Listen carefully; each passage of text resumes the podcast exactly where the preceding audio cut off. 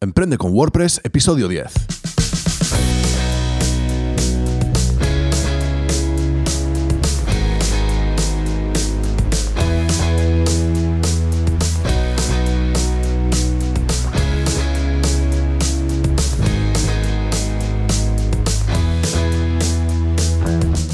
Buenos días y bienvenido a Emprende con WordPress, el podcast sobre diseño, desarrollo web y marketing online en el que hablamos de todo lo necesario para emprender en Internet por primera vez o con tu negocio de siempre. Soy Rafa Arjonilla y hoy vamos a hablar del marketing online que utilizar con nuestra web para conseguir nuestros objetivos. Pero antes...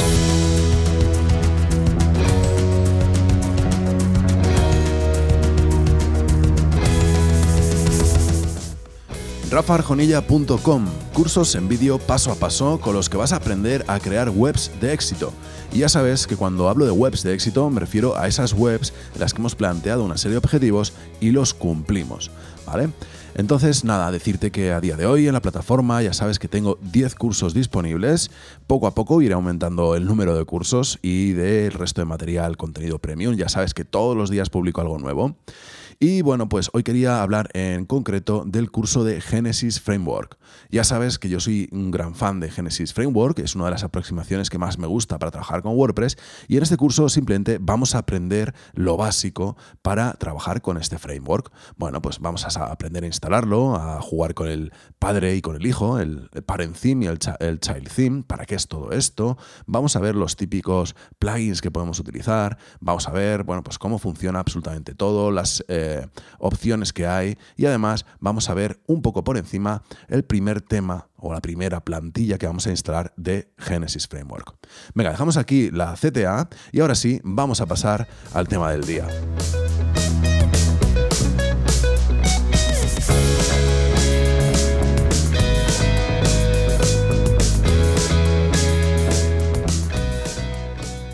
Bueno, pues como hemos ido comentando todos estos episodios, en estos 10 primeros episodios lo que estábamos haciendo era sentar las bases.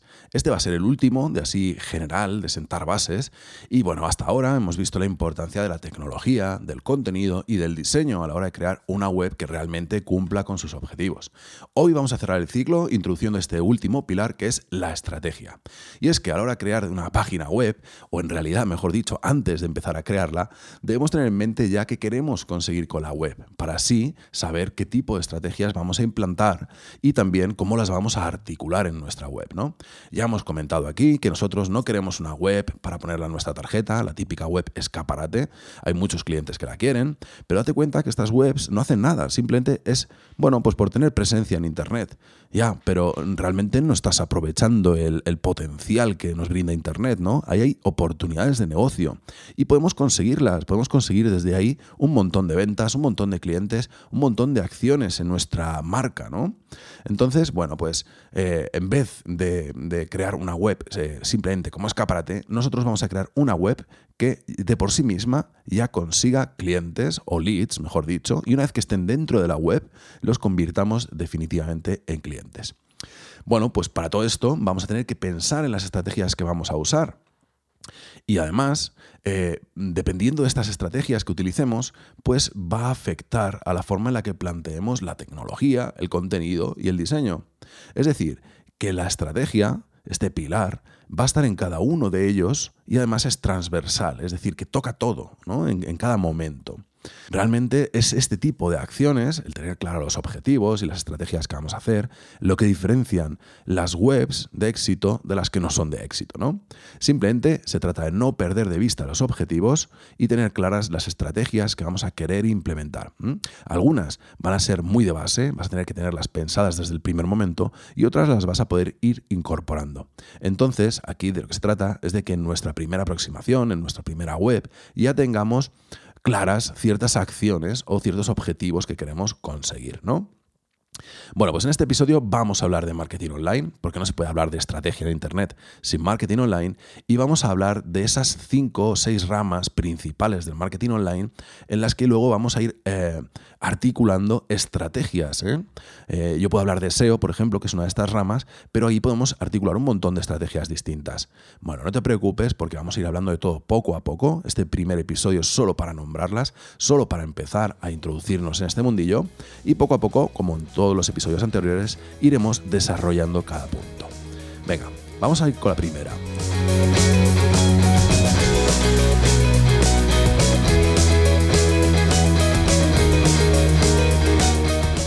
La primera rama sería el SEO, o, en otras palabras, el posicionamiento en motores de búsqueda. Puede que te suene, puede que sepas, de qué va, o puede que no tengas ni idea. Así que te lo voy a explicar de una forma muy sencilla, ya te digo que profundizaremos más adelante. En pocas palabras, o de una forma sencilla dicho, el SEO consiste en conseguir que nuestros contenidos aparezcan en las primeras posiciones de Google cuando alguien hace una búsqueda, ¿no? Con términos relativos o que tienen relación con nuestra actividad.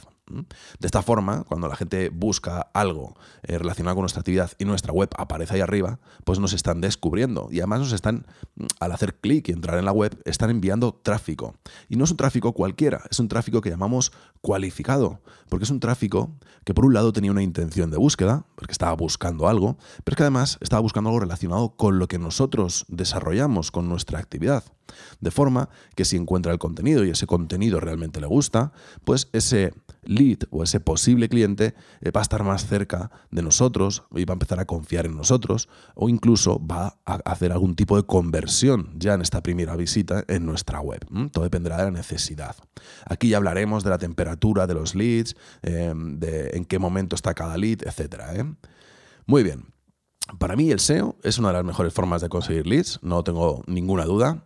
Eh, aclaro esto del lead, por si no lo he dicho antes, un lead es básicamente un cliente potencial. Y bueno, pues eh, hablaremos largo y tendido del SEO, ¿eh? no te preocupes.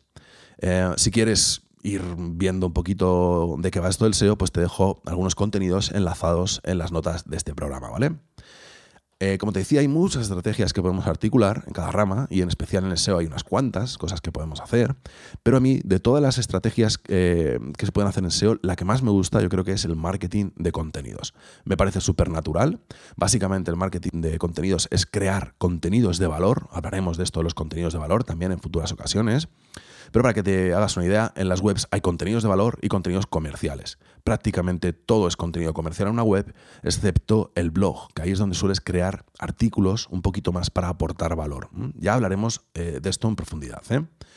Bueno, te decía, se trata de crear contenidos de valor para que eh, intentar posicionar pues algunos de esos términos que nuestra audiencia busca y de forma que si encuentra nuestro resultado, aparece nuestro resultado ahí en esas primeras posiciones y hace clic, pues nosotros le vamos a dar una solución a ese problema, a este lead y en esta ocasión, pues quizá no nos compre nada. Simplemente, pues hemos sido el referente o la persona que le ha ayudado a solucionar esa duda o esa cuestión o ese problema o lo que fuera. Quizá en esta ocasión, como te decía antes, convierta ya alguna acción o quizá no. Quizá simplemente ha solucionado el problema y se va y no le volvemos a ver el pelo. O quizá la próxima vez, cuando busque algo, si aparece un resultado nuestro, pinchará en nuestro resultado en vez de en el resultado de otro, de otra e-web, porque sabe que nosotros le podemos ayudar, ¿no? Hablaremos largo y tendido del marketing de contenidos, es algo muy importante, algo que se utiliza un montón. Este podcast, sin ir más lejos, es marketing de contenidos. Y bueno, pues es una técnica que se utiliza muchísimo en Internet. Bueno, para hacer SEO, eh, ¿qué tiene que ver esto con mi web? Bueno, pues todo. ¿no?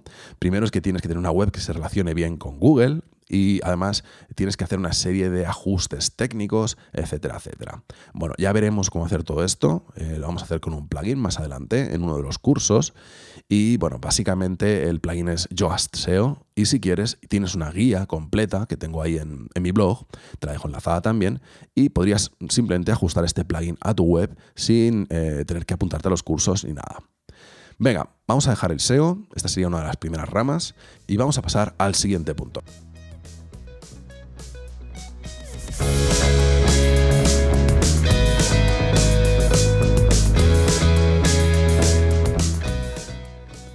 Venga, otra rama, otra forma de hacer marketing online que podríamos utilizar con nuestra web son los anuncios. Y aquí, bueno, pues déjame decirte que la publicidad en Internet tiene muchas ventajas con respecto a la publicidad tradicional, pero déjame darte un par de ellas, un par de ellas. Venga, pues la primera, la que más me gusta a mí, es que es una publicidad mucho más dirigida. No tiene nada que ver, por ejemplo, poner un anuncio en la televisión. Bueno, pues ahí ellos intentan estimar los horarios en los que está su público objetivo viendo la televisión y en ese momento anuncian productos que puede que interesen a ese segmento de edad o de género. pero básicamente no pueden hacer mucho más. Al final el anuncio se emite y lo ve quien lo vea. Y entonces, bueno, pues esto además cuesta un pastón, ¿no? Que es el segundo punto que te iba a decir, que la publicidad en Internet es mucho más barata que la publicidad convencional. Me estoy centrando en la tele, pero te puedes imaginar un faldón en un periódico también, o una cuña de radio, o lo que sea. En definitiva, todos son más caros que la publicidad online. Por el mismo presupuesto puedes hacer muchas campañas de publicidad en Internet, de anuncios en Internet, y bueno, pues con la ventaja de lo que te digo, ¿no? En principio, si gastas un gran presupuesto en un anuncio, lo que vas a hacer es que mucha gente, eh, indistintamente si es tu público objetivo o no, va a ver el anuncio. Con lo cual, mm, a modo de branding o de marca, eh, para dar a conocer una marca, puede estar bien. Pero a modo de conversión, lo primero es que no tienes la conversión inmediata ahí al lado. O sea, no tienes algo, un botón donde hacer clic y comprar, sino que tienes que hacer alguna acción eh, externa, ¿no? Offline, salir a tienda o lo que sea. Y además, lo que estábamos diciendo, que al final lo que estás haciendo es matar moscas a cañonazos, ¿no? Porque realmente no estás dirigiendo tu anuncio a tu audiencia, sino al que en ese momento esté en la televisión o leyendo el periódico o escuchando la radio, ¿no? Así que estas son dos de las ventajas que yo más destaco de la publicidad online. Hay más, ¿eh? hablaremos de todo esto. Y bueno, pues dicho esto, vamos a ver las diferentes plataformas que nos podemos encontrar para hacer anuncios en Internet. Las dos más importantes, ya te adelanto, que son Facebook Ads y Google Ads. Y mm, vamos a empezar con Google. Bueno, pues Google Ads antes llamaba, se llamaba AdWords y básicamente eh, son todos los tipos de anuncios que se pueden crear desde la plataforma de Google. Bueno, a lo mejor te suenan los anuncios, hay, diferentes tipos, vamos a verlos. Eh, a lo mejor te suenan los anuncios de, eh, en la red de búsqueda. Bueno, pues estos son los anuncios que cuando tú haces una búsqueda en Google, bueno, pues los primeros tres, cuatro resultados suelen ser anuncios. Lo vas a saber porque eh, arriba a la izquierda pone anuncio. Eh, muchas veces no nos damos cuenta, pero eh, sí que queda, ahí un poco destacado que eso es un anuncio. Bueno, ¿qué ventaja tiene esto? Bueno, pues la ventaja es que alguien está buscando algo, es decir, ese usuario tiene una intención de búsqueda y yo, como anunciante, he programado que mi anuncio se dispare o aparezca cuando alguien utilice alguno de los términos que yo he incluido en mi anuncio, ¿no? Entonces, básicamente tú pones un anuncio y dices, oye, si alguien utiliza cualquiera de estas palabras o expresiones, quiero que se muestre este anuncio. Y luego después puede haber otro anunciante que ha hecho lo mismo, con lo cual ahí habría una batalla de pujas que no me voy a meter ahora, ya lo, explicaremos más adelante. Y al final se mostraría el anuncio, pues que eh, gana esa puja, ¿no? Bueno, la ventaja de este tipo de anuncios es lo que te estaba comentando, que hay una intención de búsqueda y que cuando aparezca tu anuncio va a estar muy alineado con lo que ha buscado esta persona, porque se va a mostrar algo que contiene una palabra clave, uno de esos términos que eh, te interesa a ti y el anunciante sabe que te interesa, ¿no? Venga, vamos a dejar los anuncios de la red de búsqueda aquí. Y otro que a lo mejor te suena son los anuncios de display, también de Google.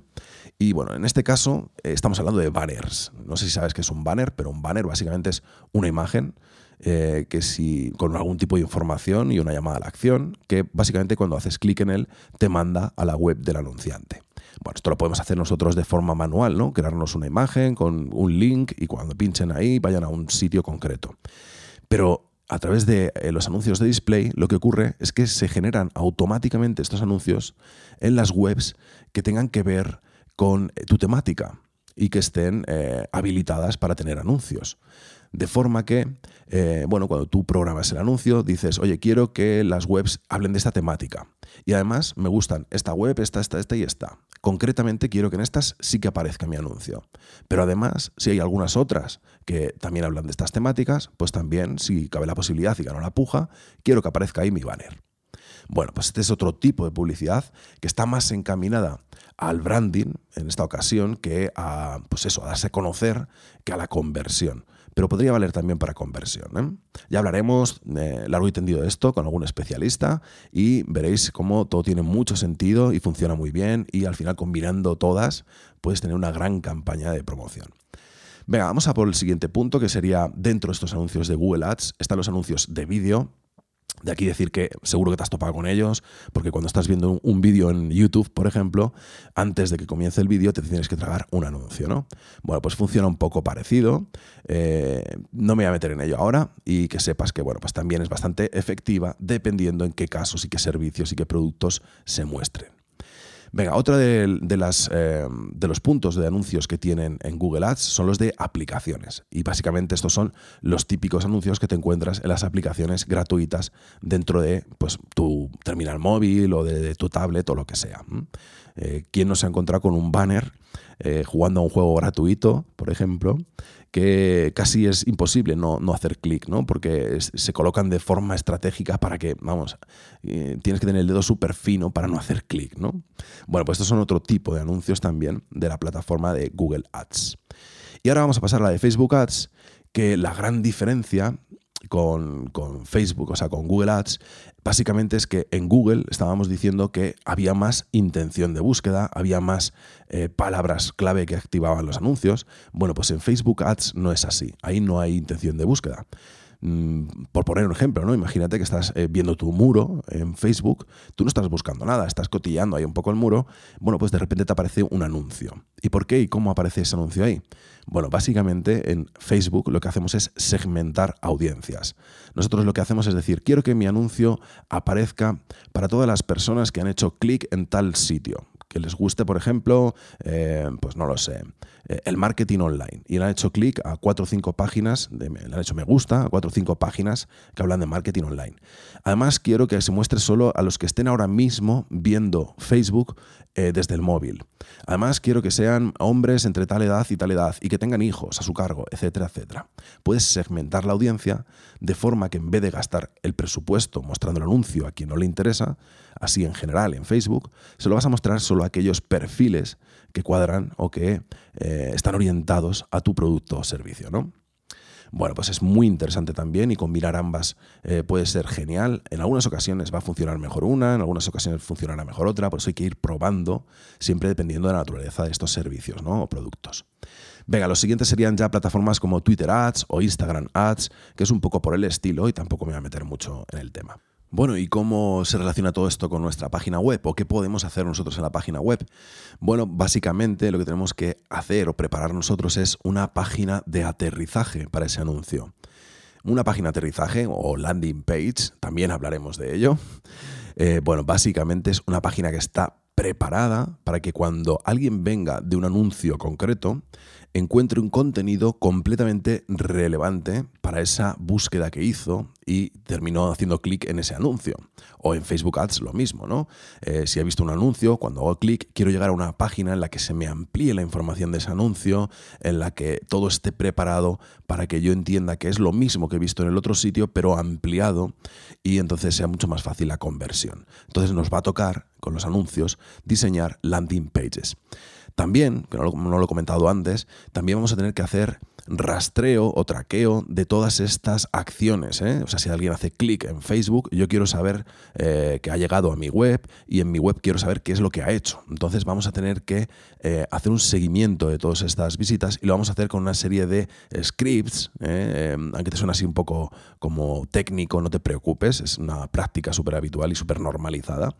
Bueno, pues una serie de scripts que vamos a instalar en nuestra web y así cuando alguien llegue de esos anuncios vamos a saber que llega concretamente de esos anuncios y vamos a poder medir ese retorno de la inversión que hemos hecho y valorar si realmente eh, está funcionando la campaña o no está funcionando. Venga, dejamos aquí ya los anuncios y nos vamos a pasar al siguiente punto.